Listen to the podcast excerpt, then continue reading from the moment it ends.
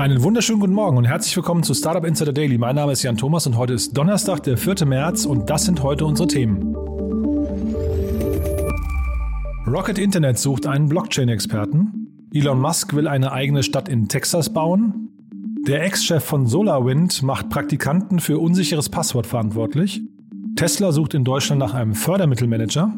Und falls ihr zum Mond fliegen wollt, ein japanischer Milliardär verlost acht Plätze für einen Mondflug.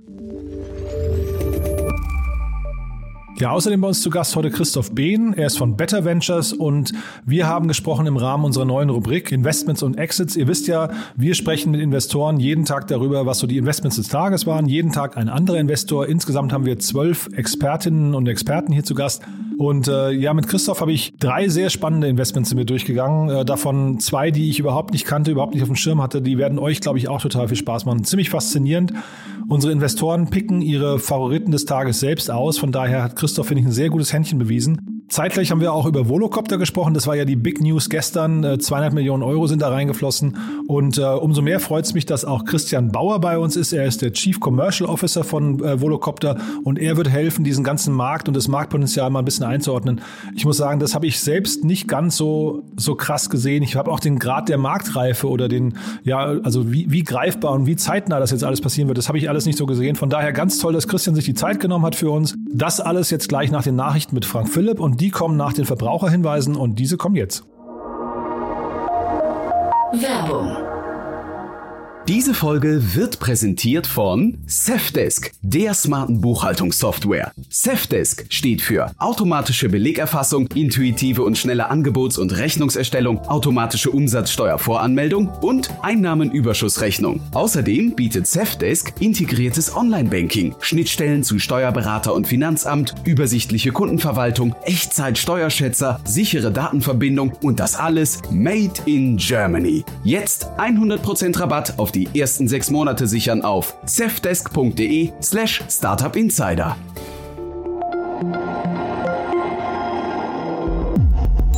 Startup Insider Daily Nachrichten. Rocket Internet zeigt Interesse an Krypto-Startups.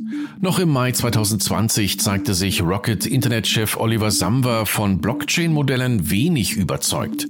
Diesen fehle noch eine Art Killer-Anwendung, hieß es damals. Diese Einschätzung hat sich anscheinend geändert, denn wie jetzt bekannt wurde, sucht der Rocket Funds Global Founders Capital einen Investment Manager, der sich um Blockchain-Themen kümmern soll. Dazu Rocket-Vorstand Sohil Mirpur in einem LinkedIn-Posting, lasst uns unsere Portfolioseite mit einigen Krypto-Unternehmen füllen. A new warning tonight about the scope of a massive cyber attack. Uh, already believed to be the largest cyber attack on our government. America under virtual invasion. That's what Senator Dick Durbin is calling a massive Russian cyber attack on U.S. government agencies. Ex-Chef macht Praktikanten für SolarWinds Hack verantwortlich. Wie der ehemalige SolarWinds CEO Kevin Thompson am vergangenen Freitag in einer Anhörung vor dem Sicherheitsausschuss des US-Repräsentantenhauses einräumte, war der SolarWinds Update-Server vorstellbar schlecht gesichert. Das Passwort für den Server lautete über Jahre hinweg SolarWinds 123. Dies sei auf den Fehler eines Praktikanten zurückzuführen, der das Passwort nicht nur auswählte, sondern zusätzlich auch noch auf seinem privaten GitHub-Account veröffentlicht hatte. SolarWinds wurde im letzten Jahr von externen Sicherheitsforschern auf die Schwachstelle aufmerksam gemacht. Bis zu diesem Zeitpunkt sei sie nutzbar gewesen. SolarWinds gilt als einer der größten Computerhacks in der US-Geschichte. Foreigners who visit South Korea for the first time are very surprised by how often Koreans order food delivery, such as fried chicken. This kind of delivery service has been embedded in Korean culture for more than 50 years, and people were ordering meals from anywhere, like parks, offices, or at home. Delivery Hero hat Wuwa-Übernahme abgeschlossen. Nach der offiziellen schriftlichen Entscheidung der Korea Fair Trade Commission hat der Lieferdienst Delivery Hero sämtliche Maßnahmen ergriffen, um die Übernahme von Wuwa abzuschließen. Dabei stehen sowohl die Erhöhung des Aktienkapitals von Delivery Hero als auch die anschließende Zulassung zum Handel noch aus. Wuwa betreibt Südkoreas führende Online-Plattform für Essenslieferungen und ist in Südkorea, Vietnam und Japan aktiv. Yeah, it works pretty much like uh, you know any other food delivery. You open an app, you order your food, you get a notification that a robot is on its way, and when when you when the robot arrives, you go outside and uh, grab your food. Uber gliedert autonome Lieferroboter aus. Nachdem Uber kürzlich die Übernahme des von Bastian Lehmann gegründeten Unternehmens Postmates für 2,65 Milliarden Dollar abgeschlossen hatte, gründet es nun den Lieferroboterbetrieb von Postmates in ein separates Startup aus. Das neue Unternehmen hört auf den Namen Surf Robotics. Uber steht unter Druck, profitabel werden zu müssen und hatte sich daher im letzten Jahr bereits aus zwei wichtigen Entwicklungsbereichen zurückgezogen, dem fliegenden Taxi und den autonomen fahrerlosen Taxis. Wie Bloomberg berichtet, wolle Uber eine Finanzierungsrunde von voraussichtlich 50 Millionen Dollar für das neue Liefer-Startup anführen, aber perspektivisch als Minderheitsaktionär agieren. To set the, the record straight, we actually started thinking about spaces in 2019 And as we are getting ready to ship the group version of Voices, which is Spaces as you see it now, Clubhouse came to market. So Clubhouse gave us validation that other people were thinking about this as well. Twitter Spaces ab sofort für Android verfügbar. Twitter Spaces gilt als Antwort Twitters auf den Hype rund um die Plattform Clubhouse. Die noch in der Beta-Phase befindliche Funktion ist ab sofort auch auf Android verfügbar. Bisher waren die Audio-Chaträume nur für iOS nutzbar, so wie es bei Clubhouse auch weiterhin der Fall ist. Die Ausgrenzung der Android-Nutzer hatte Clubhouse viel Kritik eingebracht. Elon Musk möchte eigene Stadt in Texas gründen. Elon Musk ist für seine spontanen Äußerungen bekannt. So auch vor einigen Jahren bei seinem Auftritt in Boca Chica Village in Texas, als er fragte, warum nicht hier einen SpaceX Weltraumbahnhof gründen. In der Tat siedelte sich das US-amerikanische Raumfahrtunternehmen SpaceX daraufhin im Jahr 2014 in Boca Chica an. Seit drei Jahren versucht man nun aktiv, Hauseigentümer zum Verkauf ihrer Grundstücke zu bewegen, da SpaceX plane, die Stadt in einen Weltraumhafen des 21. Jahrhunderts zu verwandeln. Auf Twitter kündigte Elon Musk an, man sei dabei, die Stadt Starbase, Texas zu kreieren. I choose to go to the moon. In front of a packed house, SpaceX founder Elon Musk introduced his newest partner in space exploration, billionaire Yusaku Mazawa. I thought about how I can give back to the world and how this can contribute to world peace. This is my lifelong dream. Japanischer Milliardär vergibt acht Plätze für Mondflug. Hörerinnen und Hörer, die gerne zum Mond reisen möchten, können sich ab sofort dafür bewerben. Der japanische Milliardär Yusaka Mizawa sucht acht Personen, die ihn auf seinem Trip zum Mond begleiten. Mizawa hat das Kontingent an Tickets für die erste Privatreise an Bord des SpaceX Starships erworben. Laut The Guardian soll der Flug frühestens im Jahr 2023 starten. Interessierte können sich bis 14. März dieses Jahres bewerben. Sie müssten lediglich zwei Kriterien erfüllen. Sie müssten bereit sein, kreativ an ihre Grenzen zu gehen und auch bereit sein, anderen dabei zu helfen. Tesla sucht in Deutschland einen Fördermittelmanager. Der für seine Fertigkeiten bei der Kapitalbeschaffung bekannte Elon Musk scheint seinem Ruf auch in Deutschland gerecht zu werden. Noch bevor das erste Auto in der Gigafactory Grünheide vom Band gerollt ist, sucht das Unternehmen bereits einen Fördermittelmanager. Dessen Aufgabe ist laut Stellenbeschreibung die, Zitat, ergebnisverantwortliche Sicherstellung und Optimierung der Dritt- und Fördermittelpotenziale. Regierungskreise gehen davon aus, Tesla könne, wie andere Unternehmen auch, mit einer Förderung in Höhe von 25 bis 40 Prozent der Investitionssumme rechnen. Daily Fun Fact. Betrüger gibt sich als Elon Musk aus. Wie die Plattform Scam Alert mitteilte, hat ein Betrüger erfolgreich den Namen von Elon Musk benutzt. Der Betrüger hatte ein Gewinnspiel ausgelobt, bei dem man insgesamt 5000 Bitcoins gewinnen könne. Als Teilnahmebedingung verlangte er jedoch einen Einsatz von 5 Bitcoins. Laut Scam Alert ist mindestens eine Person dem Betrüger zum Opfer gefallen. Der Kurs eines einzelnen Bitcoins lag zum Redaktionsschluss bei 51.224 US-Dollar. Und das waren die Startup Insider Nachrichten vom 4. März. Und jetzt zurück zu Jan Thomas. Startup Insider Daily Podcast Empfehlung. Ja, so viel also zu den Nachrichten mit Frank Philipp. Vielen Dank nochmal, Frank. Und bevor wir jetzt gleich zu Christoph Behn von Better Ventures kommen, nochmal ein kurzer Hinweis auf einen Podcast, der jetzt starten wird. Vielleicht kennt ihr Jan Bechler, er ist der Gründer und Co-CEO von Think3 Commerce und er startet einen Podcast zum Thema Amazon und äh, worum es dabei geht, erzählt er uns kurz selbst. Amazon ist ja nicht nur eine Monster-E-Commerce-Plattform für ganz viele von uns, die da regelmäßig Produkte einkaufen, sondern es ist für ganz viele auch die zentrale Geschäftsgrundlage.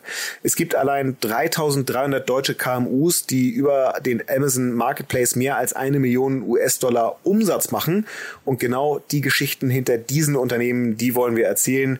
Wir sprechen mit denen, die auf dem Amazon Marketplace ihre Firmen aufgebaut haben und wollen lernen, wie wird man da eigentlich eigentlich erfolgreich, was geht auch mal schief und was für kuriose Unternehmerstories gibt es mittlerweile hinter diesen Firmen. Alles das gibt's ab jetzt alle 14 Tage in UnternehmerInnen der Zukunft, dem Podcast zum Amazon Marketplace. Und der Gast in der Premierenfolge ist Markus Schöberl. Der Mann ist der Hüter hinter dem deutschen Marketplace. Und ich kann versprechen, ein paar ganz interessante Insights gibt's von ihm auch in unserer ersten Folge zu hören. Startup Insider Daily, Investments und Exits. Heute mit Christoph Behn von Better Ventures. Cool. Ja, also ich freue mich sehr. Christoph Behn ist bei uns, äh, CEO und Founder von Better Ventures. Äh, hallo Christoph. Hallo Jan, freue mich dabei zu sein. Ja, ich finde es toll, dass du da bist.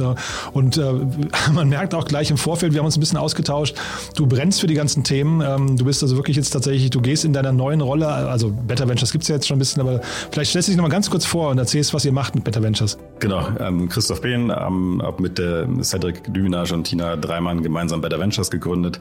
Ähm, wir investieren ähm, sehr frühphasig, eigentlich so die erste Finanzierungsrunde und zwar ja mit, mit anderen Angels gemeinsam. Ähm, perspektivisch vielleicht mal so eine Art Clubmodell, da sind wir aber noch dran. Ähm, eigentlich nur Impact-Themen, das heißt alles, was die Welt besser macht äh, und sind gerne die ersten Investoren mit Fokus auf Deutschland und später mal Europa. Genau, und der Satz, den ich gerade begonnen hatte, war quasi, man merkt, du brennst für das Thema und es gab heute eine ganze Reihe an Themen. Wir spielen euch die ja quasi immer im Vorfeld zu. Dann sucht ihr euch ein paar Sachen aus und äh, du konntest dich quasi gar nicht entscheiden, habe ich gemerkt. Die Qual der Wahl war groß heute, ja. Also da, wir hätten, glaube ich, äh, wir hätten wahrscheinlich auch eine Stunde reden können. Aber jetzt fangen wir mal an mit den spannendsten Themen. okay, wir versuchen mal im Schnelldurchlauf durchzugehen. Das große Thema des Tages war Volocopter. Das hast du dir rausgesucht. Vielleicht kannst du mal kurz die Eckdaten äh, nennen und deine Einschätzung dazu. Ja, erstmal Volocopter vielleicht einmal kurz, was machen die eigentlich überhaupt? Ich glaube, die meisten, also in der Szene, die Leute kennen sich wahrscheinlich, kennen das wahrscheinlich so, ja. Gibt da noch eine zweite Firma mit Lilium, ähm, im Prinzip Flugdrohnen, würde ich das mal nennen, bei Volocopter. Äh, ich glaube, Wikipedia, ich habe es vorhin mal nachgeschaut, elektrisch angetriebene, personentragende Multicopter, ja, oder man nennt es auch immer schön Lufttaxis. Und ich glaube, das ist es nach hinten raus auch. Das ist auch, glaube ich, der, der Case. Und warum spannend heute? Die haben, nachdem sie, glaube ich, schon in Summe etwas über 100 Millionen eingesammelt haben, ähm, haben sie heute, oder nicht heute, aber jetzt haben sie bekannt gegeben, dass sie 200 Millionen äh, Runde nochmal gemacht haben, von unter anderem BlackRock, aber auch Continental und, ich, so wie ich es verstanden habe, auch alle alten Investoren sind mitgegangen. Das ist natürlich auch nochmal eine schöne Bestätigung. Ja. Also, aber spannendes Thema natürlich, vor allem aus Deutschland kommt, äh, mal so, ich, ich nenne es mal radikale Innovation. Ja. Ich finde es ja immer noch krasser als sowas wie Tesla, weil Tesla hat ja irgendwie eine bestehende Lösung mit einer neuen Technologie irgendwie, sagen wir mal, adaptiert und äh, die kommen mit einer komplett neuen Lösung Lösung und äh, mit auch irgendwie gefühlt einer entsprechenden neuen Technologie. Da ist ja, also da versteht man auch, warum die so viel Geld aufnehmen. Ne? Das fragt man sich, wofür brauchen die jetzt irgendwie 300 Millionen Euro? Ja? Genau dafür. Ja? Also das ist im Prinzip ja den, die, die Volocopter bauen äh, und aber nicht nur bauen, sondern eben auch so bauen, dass man sie nachher ja ohne Bemannung quasi äh, autonom fliegen lassen kann. Das ist ja schon auch viel mit Lizenz und ist ja heute noch gar nicht möglich in dem Fall. Ja, man muss äh, Ladestation, Ladestationen, Landeplätze bauen, also die ganze Infrastruktur drumherum schon schon mega große Herausforderung. Umso schöner, wenn das aus aus aus Deutschland, aus Europa kommt. Mhm. Und Sie wollen in zwei Jahren schon äh, kommerzielle Flug, Flugtaxistrecken ähm, äh, aktivieren. Das finde ich auch, also vom Zeitrahmen her finde ich das sehr, sehr ambitioniert. Kannst du dieser ganzen, diesem ganzen Konstrukt folgen? Also äh, kannst du dir vorstellen, dass, dass das ein großer Markt wird? Also ich kann dem Konstrukt gut folgen. Die Größe des Marktes ist, glaube ich, unheimlich schwer abzuschätzen. Ne? Also ich meine, im allerersten Schritt ersetzen sie wahrscheinlich so diese, das was wieder erzählt wird, die Flüge vom äh, und auch Air Premium wahrscheinlich, ne, vom Flughafen in die City rein. So ähm, und dann ist es natürlich deutlich schneller und kann man wahrscheinlich auch in so einer Premium-Segment ähm, deutlich höhere Preise nehmen, irgendwie was 100, 200 Euro, so so so ein Flugpreis dann vielleicht. Ja. Ähm, die Frage ist nach hinten raus, ist es massenmarktfähig? So, ja? Und äh, wenn ich es richtig verstanden habe, ist eigentlich so die Hauptkosten ähm, von so einem Volocopter sind nach hinten raus der, vor allem der Akku. Ja, und da wissen wir, das ist die gleiche Diskussion, die wir bei Tesla und Co. eben auch haben, dass die Preise und, und sagen wir mal, die Kapazitäten davon immer deutlich äh, geringer werden. Das ist wahrscheinlich so wie mit Gentechnologie. Ne? Je mehr dort geforscht und investiert wird. Und deswegen ist es wahrscheinlich schwer zu antizipieren, was macht das mit der Preiskurve. Wir sehen ja auch bei Tesla, ne, wie da die Preise runterrauschen. Äh, die haben ja massiv die Preise gesenkt in den letzten Jahren. Ähm, warum, also ich gehe davon aus, das wird dann auch passieren. Und dann ist es, glaube ich, echt schwer für uns Menschen vorzustellen, was das macht. Ja, weil das Problem ist ja obvious, oder? Also das Problem ist für mich sehr, sehr klar. Die Städte sind überfüllt. Du hast irgendwie Feinstaub, du hast Lärm. Ja, die Leute wollen jetzt mit Fahrrad fahren und Elektroroller. So, das sind auch viele Use Cases. Aber das reicht ja nicht für alles. Ne? Du hast halt Pendelverkehr. Ähm, und, und den kriegst du jetzt nicht mit einem Roller abgebildet. Ja. Insofern glaube ich, kann das ein Element sein. Wie groß ist der Markt nach hinten raus? Boah, das ist eine gute Frage. Ja. Ich glaube jetzt Volocopter insofern auch nochmal ganz spannend, weil die nicht nur auf die, also, also nicht nur auf den Transport von Menschen gehen, sondern wenn ich es richtig verstanden habe, auch unter anderem auf, auf Waren und dann wird es natürlich auch nochmal, also einfach ein breiteres Feld, ja. Mhm. Ja, also bin ich, bin ich wirklich sehr gespannt. Da fließt halt jetzt so viel Geld rein und du hast es im Vorfeld auch kurz angemerkt, das Geld kommt jetzt von BlackRock, das heißt, es ist wieder ausländisches Geld, ne? Ja, ich meine, das ist ja ein altbekanntes Problem, ne, dass wir das Geld in der, in der Menge in Europa, in Deutschland noch nicht aufbringen können. Ähm, das können wir auch in diesem Podcast, glaube ich, nicht lösen. nicht trotzdem finde ich es positiv, ja, wenn man jetzt mal die, die Investorenliste anschaut, ähm, da ist ja auch ein B2V dabei, mit aus der Schweiz kommend, ja. Da ist Daimler, DB Schenker mit dabei, da ist ein Continental mit dabei. Natürlich die Frage, wer hat das welchen Teil der Runde gemacht? Ich vermute mal, BlackRock wird den größten Teil gemacht haben. Nichtsdestotrotz ähm, finde ich, finde ich, sind dadurch auch positive Signale dabei. Und wenn man im Endeffekt das, das Geld, äh, ich sag mal, bei den Gründern, wenn die das mal einen großen IPO, kann man ja erwarten, irgendwann in ein, zwei Jahren vielleicht auch machen, ähm, dann wieder auch bei Gründern dann und das dann irgendwann mal in, in, den nächsten Jahren auch zurückfließt nach Europa, wovon wir ausgehen können, ähm, dann ist das ja auch positiv. Ja. Also ich versuche dem was Positives abzugewinnen, sagen wir es mal so. Ja, ja, ich wollte es gar nicht kritisieren, einfach nur, um es nochmal festzustellen. Ne? Lukas Kadowski war damals auch investiert, wahrscheinlich ist er jetzt auch mitgegangen, ne? ist also auch schon spannend. Der, der Pressemitteilung nach ja, ne? also klingt ja so, als wenn alle mitgegangen wären. Wir bleiben mal beim Thema äh, Electric Motor Venture ähm, und zwar Turntide äh, Technologies. Ich kannte die nicht, aber eine spannende, eine spannende, ja, weiß nicht, Pressemeldung oder spannendes Announcement kam da heute, ne? Genau, also ein paar, ein paar Menschen, die Rang und Namen haben, sage ich mal so, ne? Robert, Robert Downey Jr. und äh, Bill Gates. Robert Downey wusste ehrlicherweise gar nicht, dass der investiert, aber man lernt ja nie aus. Ähm, haben äh, unter anderem in, in Turntide investiert. Ich glaube jetzt in Summe haben die jetzt nochmal 80 Millionen geraced, also auch wieder Riesenzahlen.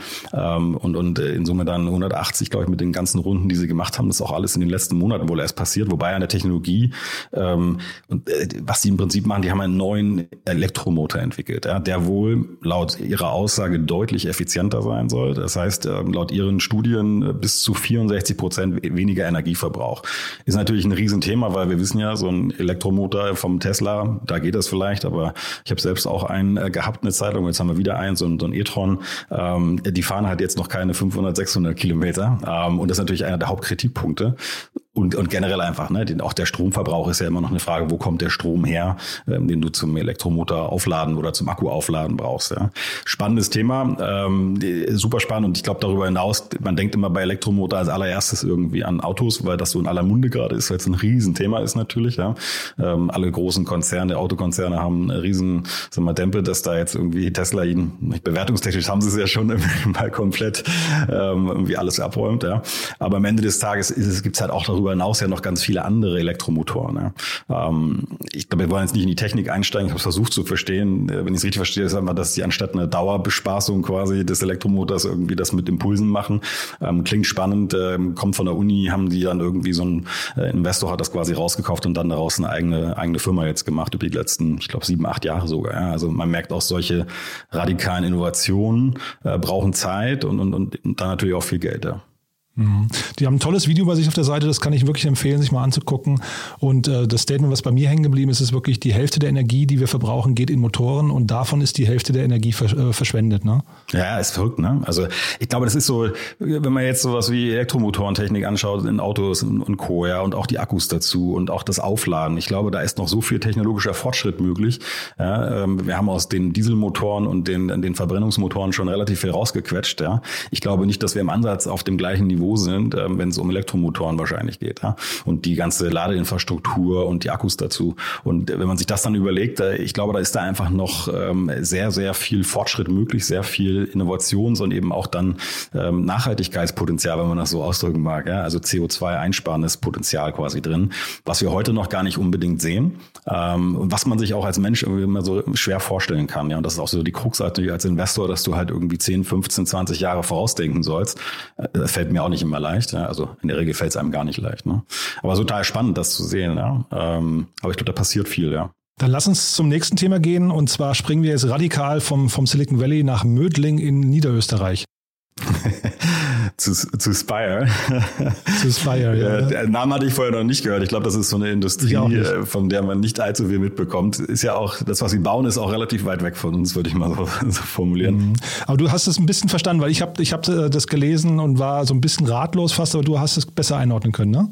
Ein wenig. Ich will jetzt nicht äh, sagen, dass ich das durchaus komplett verstanden habe, ja, aber Spire baut, soweit ich es verstanden habe, ähm, baut und bringt die dann auch ins All äh, Nanosatelliten. Das sind kleinere Satelliten, ähm, die häufig mit so Thermal-Infrarotkameras äh, versehen werden zum Beispiel. Und das primäre Ziel davon ist, wenn ich sie richtig verstanden habe, und die Anwendungsfälle sind eigentlich vor allem Datensammeln im allerersten Schritt. Also die lösen jetzt kein Problem direkt, schaffen aber natürlich durch die Daten, die sie sammeln, ähm, über Kameras vor allem, ja, ähm, einfach mehr Transparenz für mögliche Anwender Anwender. Das können Leute in der Agrarwirtschaft sein, ja. Ähm, das können natürlich irgendwie Produzenten sein. Ähm, das können auch, ich sage mal, ähm, Waldbesitzer sein im Anfang. Also das Kern, die Kernidee dahinter ist natürlich, dass du, wenn du mehr Transparenz hast, auch deine, deine ganzen Ressourcen, äh, also wenn du jetzt jemand bist, der äh, ganz stumpf irgendwas erwirtschaftet, irgendwas anbaut, ja, und du weißt, hast eine bessere Prognose darauf, ja, welchen Ertrag du hast, dann kannst du natürlich der ganze Supply Chain da besser drauf ausrichten. Oder du kannst deine Düngemittel effizienter einsetzen. Ähm, die Traktoren können das ja, aber die brauchen natürlich die Daten äh, im, im, Hintergrund, ja, um zu wissen, okay, wo brauche ich mehr, wo wächst was schlechter, wo ist der Boden irgendwie schlechter. So, ja. Und das ist schon, schon mega spannend, aber honestly unheimlich schwer zu verstehen. Ähm, ich finde, was hier nochmal spannend dazu kommt, ist ja, die haben das ja mit einem Spec jetzt quasi äh, in, in, in ein Spec merchen die rein, ja, ein Special Purpose Acquisition äh, Company, glaube ich, nennt sich. Also ich weiß nicht mehr genau, wie sie sind, aber es ist im Prinzip eine, ja, ein Mantel, ne, typischerweise, der ja in den USA, auch in Europa gibt es jetzt ein paar davon, aber gerade in den USA in den letzten zwei Jahren mega en vogue gekommen ist, dass man quasi schon mal ähm, Geld wie in einem Fonds einsammelt, das äh, mit einem IPO an die Börse bringt bringt, mit einem klaren Zeithorizont von 24 Monaten dann dort versucht, eine Firma zu übernehmen mit dem Geld, was man dort ähm, eingesammelt hat. Ne? Ist ein bisschen kritisiert, aber natürlich spannend hier. Ich glaube, aus Gründersicht gar nicht unpraktisch, muss man sich den ganzen IPO-Stress nicht antun. Ja. Genau, das, das klingt nämlich alles hier nach Science Fiction, aber es ist wirklich, also die, die gehen mit einer Bewertung von 1,6 Milliarden jetzt hier in den, in den Spec, ne? Das ist schon, schon erstaunlich. Ja, verrückt, ne? Also äh, die sind auch schon, glaube ich, jetzt irgendwie ein Jahrzehnt da dran, muss man sagen. Wobei ich finde, für so eine Technologie das jetzt auch gar nicht so lange äh, haben, glaube ich, schon so um die 120 oder so, glaube ich, Satelliten im All, so Nanosatelliten. Ähm, die, die haben schon durchaus was, was geschafft, ja. Ähm, total spannend, ja. Also mh, schön für Europa. Ähm, ich glaube, schade ist insofern ein bisschen, dass die auch da wieder natürlich das äh, viel Investmentgeld aus den USA kommt. Ähm, ja, aber ich mal, muss man halt gucken, dass wir dann europäische Börsen mal ein bisschen stärken, dass es sich auch lohnt, in Europa so eine Specs zu machen, ja, in dem Umfang oder einfach IPOs in größerem Umfang. Ja. ja, bei Specs bin ich mal gespannt, wie sich das ganze Thema. Das ist ja, ist ja wirklich nicht ganz unumstritten. Also von daher mal schauen. Vielleicht ist es auch gut, dass es in Amerika passiert. Ja, schauen wir mal. Das stimmt. Das könnte natürlich auch eine, eine logische Schlussfolgerung daraus sein. Schauen wir mal. Ne? Da gibt es unterschiedliche Aussagen zu der, sagen wir mal, nach Spec oder nach IPO-Performance, was da besser oder schlechter ist. Ja. Mhm. Cool, Christoph. Du, mit Blick auf die Uhr würde ich sagen, machen wir hier einen Cut. Ich weiß, du hast, äh, also ihr kriegt ja dann immer so von uns so 20, 30 Nachrichten und ich weiß, du hättest noch über viele andere Sachen jetzt reden können, aber wir wollen den, den, den Morgen-Podcast hier auch nicht überstrapazieren. Ich finde, das war ein super cooler Ritt und es waren vor allem viele Sachen dabei, die ich nicht kannte. Das finde ich total spannend, muss ich sagen. Ja, für mich auch. Toll. Christoph, du, vielen, vielen Dank. Ja, und dann hören wir uns in zwei Wochen wieder, ja? Klasse, das machen wir so. Danke, Jan. Startup Insider Daily Interview. Ja, so viel also die Einschätzungen von Christoph Behn von Better Ventures. Vielen Dank nochmal, Christoph. Ja, und wir bleiben beim Thema Finanzierungsrunden. Bei uns ist Christian Bauer, der CCO von Volocopter. Und äh, ja, ich freue mich sehr, dass du da bist, Christian. Das ist ja echt spannend, was bei euch passiert. Von daher herzlich willkommen bei uns im Podcast. Hallo. Hallo Jan, danke, heute dabei sein zu dürfen. Klasse. Ja, natürlich. Das ist ja die News des Tages. Äh, ihr, ihr habt ja was richtig Großes am Laufen. Äh, du musst uns, glaube ich, mal abholen. Was ist denn dieses Marktsegment, in dem ihr euch bewegt? Also das Marktsegment nennt sich ähm, urbane Luftfahrt oder Urban Air Mobility auf Englisch. Und darum geht es eigentlich um das Thema Lufttaxi, wo zukünftig voll elektrisch Personen in der Innenstadt oder im urbanen Raum von A nach B befördert werden. Das ist das eine Segment, also das Personentransportsegment. Das andere, was Volocopter auch bedient, ist das Thema Fracht und Logistik. Wir haben auch ein Produkt genannt Volo Drone. Das ist ein, auch eine große, ein, ein großes äh, Fluggerät, das später Fracht von bis zu 200 Kilo auch in der Innenstadt von A nach B oder in der Hafenlogistik befördern soll. Mhm. Ihr habt heute eine Mega-Runde, 200 Millionen Euro ähm, oder Euro oder Dollar, ich weiß gar nicht genau, ähm, Euro, ja, äh, announced. Da müssen wir jetzt gleich im Detail noch drüber sprechen, aber bevor wir das machen, äh, holen uns doch nochmal ab, Christian. Die, die Stadt der Zukunft, sagen wir mal so in 20 Jahren, wie sieht die denn also logistik- und mobilitätsseitig deiner, deiner Meinung nach aus? Ich starte einfach mal vom Bedarf. Ja? Also wenn du heute siehst, ich habe vorhin nochmal recherchiert, es gibt ja über 100 Städte mit mehr als 4 Millionen Einwohnern weltweit. Also ein riesiger Markt und laut UN werden immer mehr und mehr Leute in die Städte ziehen. Also 68 Prozent bei 2050 ist die Prognose. Und die Weltbevölkerung steigt. Das heißt, es wird einen Bedarf nach neuer Mobilität geben, denn die Straßen sind begrenzt. Ja, also ich kann, und das ist auch sehr teuer, wie wir gesehen haben, in einigen Projekten neue Straßen und Verkehrsrouten zu planen oder Tunnel zu bauen. Da bleibt eigentlich die Idee natürlich offen und ist naheliegend, in die Luft zu gehen, denn der Luftraum ist ja verfügbar. Das heißt, ich stelle mir eine, eine Stadt der Zukunft vor und schon nahe in der Zukunft, dass äh, Lufttaxis und Frachtdrohnen von A nach B orchestriert fliegen werden. Zu Beginn noch pilotiert, also wird ein Pilot noch dabei sein und später voll automatisiert. Und ähm, das Ganze wird dazu führen, dass es auch ein nachhaltiges System wird, denn diese Fluggeräte werden voll elektrisch fliegen. Ähm, die werden das ganze System sicherer machen, denn viele Fehler passieren nun mal durch äh, unter anderem Pilotenfehler und somit ähm, auch diese Nachfrage nach Mobilität, die zukünftig anders sein wird wie heute, zufriedenstellend für die Metropolen und Megacities der Welt. Mhm. Einer eurer Gesellschafter ist ja Daimler. Äh, wie sehen die denn diese, diese sag mal, Vision, die du jetzt gerade da genannt hast? Also dann, dann wird es ja wahrscheinlich eine Übergangsphase geben jetzt von den, in den nächsten 20 Jahren oder sowas, aber ist, äh, greift ihr damit quasi Automobilkonzerne an oder werden die sich irgendwie perspektivisch auch in die Luft bewegen? Nein, also wir greifen hier keine ähm, Mobilitäts äh, sozusagen äh, Marktbegleiter an. Und, das ist, und wenn du zurückgehst in die Vergangenheit, ich meine, hat der äh, Daimler schon immer das Thema Luft in seiner DNA. Der Stern wurde ja damals konzipiert, ja, zu, zu Boden, zu Wasser, zu Luft, ja. Ach, das und, äh, okay. äh, und das ist ja jetzt wieder was, was sozusagen jetzt wieder zurückkommt. Ähm, eben, äh, und warum auch?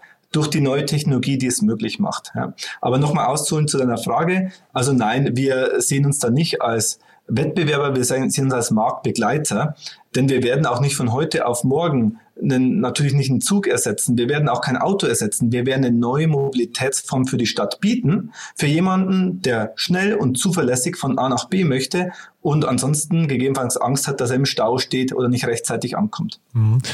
Nichtsdestotrotz, Wettbewerb gibt es ja jetzt in eurem Segment. Da gibt es eine, eine, ganze Reihe an Startups weltweit, auch äh, Uber und so weiter, die da irgendwie versuchen, in diesem, in diesem Bereich irgendwie Fuß zu fassen. Wie, wie sehr oder wie nimmst du dieses Wettrennen wahr? Ist das, ist das hinterher ein technologisches Wettrennen? Ist das ein äh, Wettrennen vielleicht eher der, ich weiß nicht, der Strategie oder ist es ein Wettrennen des Kapitals? Ich fange mal an. Es gibt weltweit ca. 200 Konzepte in diesem Bereich. Diese unterscheiden sich aber sehr stark von der Marktreife und von der Ausrichtung. Von diesen 200 Konzepten sind sehr viele noch auf Papier. Ich würde mal sagen 90 Prozent. Und ungefähr 10 Prozent starten oder haben die ersten Prototypen. Ähm, ähm, nebenbei bemerkt, Volocopter gibt es seit 2011, auch, auch den ersten Jungfernflug seit 2011. Also das heißt, in diesem ganzen ähm, Marktumfeld braucht man ein gewisses Learning, man braucht eine gewisse Zeit, um so ein Produkt zu entwickeln. Ja, über mehrere Generationen. Unseres ist jetzt die fünfte Generation vom Prototypen nun zum Serienprodukt. Also man braucht da auch einen gewissen Atem dafür da ist ein regulierter Markt, ist der Luftmarkt, ja, wie man auch äh, gängig weiß. Sozusagen, das ist das eine Thema. Und das zweite Thema ist, dass es unterschiedliche Konzepte gibt. Wir, Volocopter, zielen auf das Multicopter-Konzept ab. Das ist ein Stadt- und urbanes Konzept mit einer Reichweite von 35 Kilometern voll elektrisch, die wir anbieten möchten. Unser Konzept ist sehr sicher, ist sehr leise für die Stadt konzipiert und ist auch sehr stabil im Flug. Wobei andere Konzepte eher von Stadt zu Stadt fliegen möchten, mit sozusagen Flügeln oder Drehkippflüglern. Die haben einen anderen Markt vor sich wie, wie wir. Die müssen auch anders designt werden, anders konzipiert. Also da äh, unterscheiden sich schon mal die Anwendungen in diesem Markt. Und dann würde ich sagen, von diesen vielen Konzepten bleiben vielleicht weltweit fünf, sechs übrig, die wirklich sehr viel Tests schon durchgeführt haben, die auch schon beginnen, jetzt sozusagen über Zertifizierung nachzudenken oder den Weg eingeschlagen haben. Denn letztendlich ähm, wird sich da sozusagen, wenn ich so sagen darf, die Spreu vom Weizen trennen, wenn äh, der erste, und das denken werden wir sein, die Zertifizierung für kommerzielle Flüge erlangt hat. Äh, das planen wir in den nächsten zwei Jahren, um dann kommerzielle Flüge für Passagiere anbieten zu können. Ja, von diesen zwei Jahren, da wollte ich auch darauf zu sprechen kommen, äh, Christian, da war ich extrem erstaunt, weil das ja wirklich schon die sehr, sehr nahe Zukunft ist. Ist das nicht überambitioniert oder, oder seid ihr sicher, dass das klappen kann? Wir sind uns sehr sicher, dass es klappen kann, sonst würden wir es, glaube ich, auch nicht äh, kundtun. Äh, und man muss da auch nochmal referenziert jetzt auf, was ich vorher gesagt habe, äh, nachdenken. Wir haben 2011 einen ersten Prototypen gehabt. 13 sind wir mit geflogen. Ähm, in 2016 hat man eine weitere Form, wo wir eine erste Zulassung für Tests erhalten haben von, dem, äh, von der Bundesluftfahrtbehörde und haben dann Tests in vielen Städten weltweit durchgeführt, in Singapur, ähm, auch ähm, in Helsinki, in USA und so weiter, immer mit auch äh, den Behörden zusammen, auch diese Zulassungen erhalten für Tests, um Testflüge zu machen. Und jetzt sind wir an der Serie dran und äh, wir wissen genau, was wir zu tun haben. Die Europäische Luftfahrtbehörde EASA hat auch eine Doktrin rausgebracht 2019, äh, was für uns die Basis ist, um unser Fluggerät in Serie nun ähm, zu testen. Das heißt, äh, technologisch und auch regulatorisch ist alles da. Jetzt liegt es an uns. Hol uns doch mal äh, emotional ab, Christian. Das ist ja total spannend, wenn ihr sagt, ihr fliegt schon so lange. Wie fühlt sich denn dieses Fliegen an? Also A, es ist kinderleicht. Man muss ähm, natürlich, äh, man steigt in so ein Gerät ein und hat ein ähnliches Gefühl vielleicht wie in einem Helikopter, wenn man es tut. Aber ähm, was schon mal ganz anders ist, wir fliegen Fly-by-Wire, das heißt, ähm, die Software spielt da sehr viel rein. Ähm, als sozusagen, es wird am Anfang mit Pilot geflogen, wenn der Pilot fliegt, der drückt äh, an seinem Control-Stick nach oben, unten, links, rechts und der Volocity bewegt sich dann äh, vollkommen äh, automatisch. Er kann sogar seine Hand wegnehmen und der Volocity stabilisiert sich automatisch in der Luft oder wenn ähm, vielleicht äh, es einen Wind gibt, stabilisiert er sich auch. Das macht alles die Software. Also es ist ein sehr angenehmes Fluggefühl, sozusagen, das vorher nicht da war und auch von der Lautstärke, wie ich schon eingangs gesagt habe, nicht vergleichbar eben zu einem Helikopter, der durch den Verbrennungsmotor und durch den einen Rotor, den er nur hat, sehr, sehr laut ist. Mhm, total spannend. Jetzt sprechen wir ja heute eigentlich wegen eurer Runde. Jetzt haben, da haben wir noch gar nicht drüber gesprochen. 200 Millionen Euro, das ist ja wirklich der Wahnsinn, äh, angeführt von BlackRock. Ja, ähm, kannst du sagen, also ist das schwierig, dieses mit diesem Thema Kapital zu bekommen gerade, oder ist das gerade so on vogue, dass da jeder mitmachen möchte? Also ich muss ehrlich gesehen, erstmal sind wir total, natürlich alle super happy gerade. Also ich, du siehst mich nicht, aber ich strahle übers Gesicht. Ähm, ich bin auch dankbar ums ganze Team, äh, von der Technik bis zur Finanzabteilung, die ganzen Meilensteine erreicht haben, um solche krediblen Investoren jetzt auch gewinnen zu können. Ähm, also da sind wir erstmal super, super happy. Und ja, in der Tat haben wir festgestellt und äh, deshalb der Andrang war ziemlich groß, ähm, dass ähm, die Nachfrage momentan nach so einem Hightech-Thema ähm, nach so einem neuen Mobilitätsthema sehr, sehr hoch ist. Mhm. Vielleicht wollen wir noch mal ganz kurz, also BlackRock ähm, ist ein internationaler Investor, aber ihr habt auch DB Schenker dabei, ne? dann äh, eben über Daimler haben wir schon gesprochen, Intel Capital, Brains to Ventures ist dabei, also es ist wirklich eine, eine riesengroße äh, Runde geworden. Ähm, Kannst du sagen, wie ihr diese Investoren ausgesucht habt? Äh, oder ist das, also haben die zu dem Zeitpunkt noch einen strategischen, äh, gibt es da strategische Elemente oder ist es tatsächlich in dem Moment erstmal nur Kapital? Also einige der Investoren äh, waren ja schon in uns investiert. In der letzten Runde, die ungefähr 90 Millionen groß war, das war genau vor einem Jahr. Und da waren auch schon von Beginn Intel Capital dabei, Daimler, Geely ist dann eingestiegen, DB Schenker. Ähm, und ähm, natürlich suchen wir uns äh, immer aus äh, oder versuchen wir einen guten Mix zu haben an strategischen Investoren und Finanzinvestoren. Also wir hatten so sehr viel früh Business Angels dabei, auch mit B2B die ersten äh, Finanzinvestoren, Ventures, rein bei uns mit Team Europe, die auch investiert waren in Delivery Hero äh, aus Berlin, sehr bekannt. Also wir versuchen dort einen sehr guten Mix zwischen Finanz- und strategischen Investoren, aber auch regionalen Investoren. Wir haben zum Beispiel letztes Jahr mit äh, Japan Airlines die erste Airline gewonnen aus Japan. Jetzt kam noch NTT dazu. NTT ist einer der größten Telekommunikations Unternehmen in Japan. Und diese Unternehmen werden uns helfen, natürlich auch den Markt in Japan aufzubauen. Also da ist schon eine strategische Ratio dahinter. Oder jetzt, wie du schon gesagt hast, bei Daimler Geely, wir haben von Anfang an gesagt, wir möchten, möchten später in eine Massenproduktion gehen. Und das sind natürlich Unternehmen, äh, die uns helfen werden, dann auch zu skalieren. Geely speziell als einer der größten Automobilbauer in China wird uns helfen, dort auch den chinesischen Markt zu ähm, erobern. Und natürlich bei den Finanzinvestoren sozusagen ist es immer ein guter Mix, dass man auch nicht vergisst, dass man auf Wachstum guckt, auf die ersten Städte und dann auch wächst Schritt für Schritt. Dort ist diese Hilfe natürlich sehr hilfreich. Mhm. Ich hatte gestern den Jan Mitschaika hier im, Podcast von äh, HV Capital, mit dem wir quasi die Investments des Tages gestern durchgegangen sind. Und da ging es um die Lieferdienste, ne? also Gorilla ist die ganzen Flash-Supermärkte. Und da hat er gesagt, dass die sich alle jetzt gerade auf London stürzen und dass die, die Schlacht dort wahrscheinlich äh, entschieden wird. Siehst du das bei euch auch so? Wird es dann irgendwann Märkte geben, wo sie, also du musst die Märkte natürlich jetzt nicht nennen, aber äh, ähm, Märkte geben, wo sich das Ganze konzentrieren wird? Äh, also es könnte ja China sein, die du gerade genannt hast, aber es könnte auch, ich weiß nicht, Tokio sein. Äh, siehst, du da, siehst du das, ist das hinterher ein Winner-Takes-it-all-Markt am Ende sogar oder, oder gibt es da auch eine friedliche Koexistenz? Ja, ich habe kurz reingehört in deinem Post Podcast und ähm, ich glaube, er hat ja auch referenziert, dass der Markt ja riesengroß ist und er auch noch nicht weiß, ob es jetzt London wird oder nicht, aber alle stürzen sich da gerade drauf. Ähm, in dem Markt, wo wir uns beheben, wird es nicht ein Winner-Takes-it-all-Markt sein.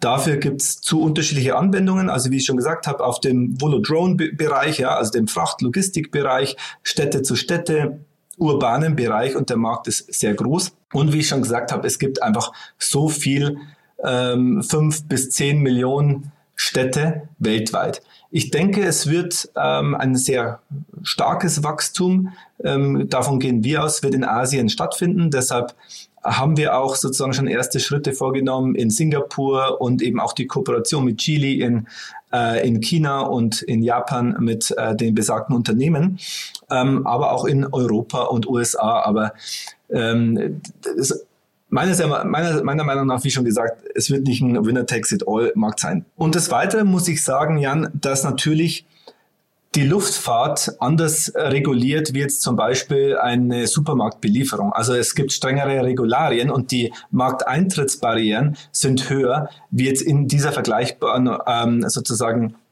nicht komplexen Industrie. Das heißt, ähm, um ein Fluggerät zu entwickeln, bedarf es einige Jahre, wie ich bereits erzählt habe, und dann auch die nötigen Zertifikationen zu bekommen als Betrieb, aber auch als Herstellungsbetrieb, aber auch als Betreiber sind höher. Aber die äh, nächsten Schritte sind wir damit schon eingegangen ähm, mit den Behörden und ich glaube, wir sind da sehr, sehr gut unterwegs und auch aufgestellt. Aber das macht es doch ähm, ungleich schwerer, sozusagen ähm, dort von einem Winner Takes It All zu reden. Super, Christian.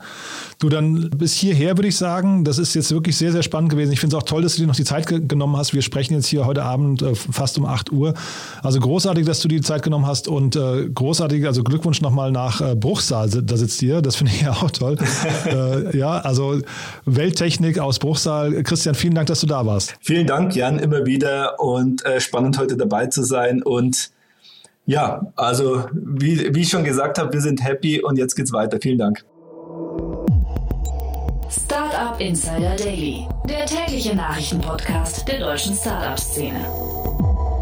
Ja, und damit sind wir durch für heute. Das war's. Und äh, ja, ich hoffe, es hat euch Spaß gemacht. Es war ein bisschen eine längere Folge, aber ich glaube, es war die Sache wert. Wann hat man schon mal Finanzierungsrunden von 200 Millionen und hat die Gelegenheit, das sowohl mit einem Investor zu besprechen, als auch mit einem der C-Level-Beteiligten. Von daher eine tolle Folge. Ich hoffe, es hat euch Spaß gemacht. Gebt uns gerne Feedback, empfehlt uns gerne weiter. Und ansonsten sage ich einen schönen Tag noch und bis morgen. Ciao.